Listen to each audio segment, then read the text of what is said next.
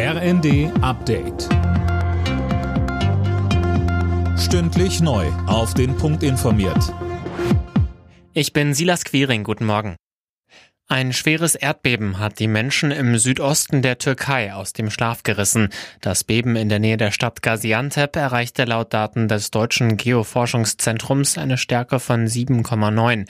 Bilder und Videos in den sozialen Medien zeigen zerstörte Gebäude. Ob es Tote gibt, ist derzeit noch unklar. Auch in anderen Ländern, etwa in Israel und im Libanon, war das Beben offenbar zu spüren.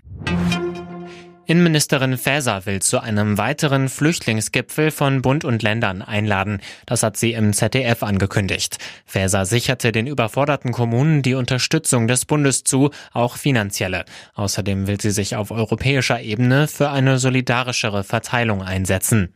Acht von zehn Geflüchteten in Deutschland kommen aus der Ukraine, ganz viele Frauen und Kinder. Die östlichen Länder wie Polen, Tschechien sind noch weit mehr belastet als wir, aber die westlichen wie Frankreich und Spanien hätten sicherlich noch Aufnahmekapazitäten.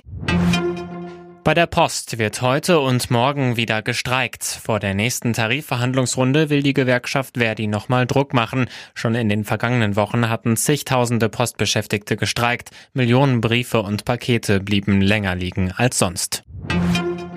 Der FC Bayern steht wieder an der Tabellenspitze der Fußball-Bundesliga. Die Münchner haben in Wolfsburg mit 4 zu 2 gewonnen. Zuvor hatte Bremen in Stuttgart mit 2 zu 0 gesiegt. Hoffenheim reagierte am Tag nach der deutlichen Niederlage in Bochum. Nach Kicker-Informationen wurde Trainer André Breitenreiter freigestellt.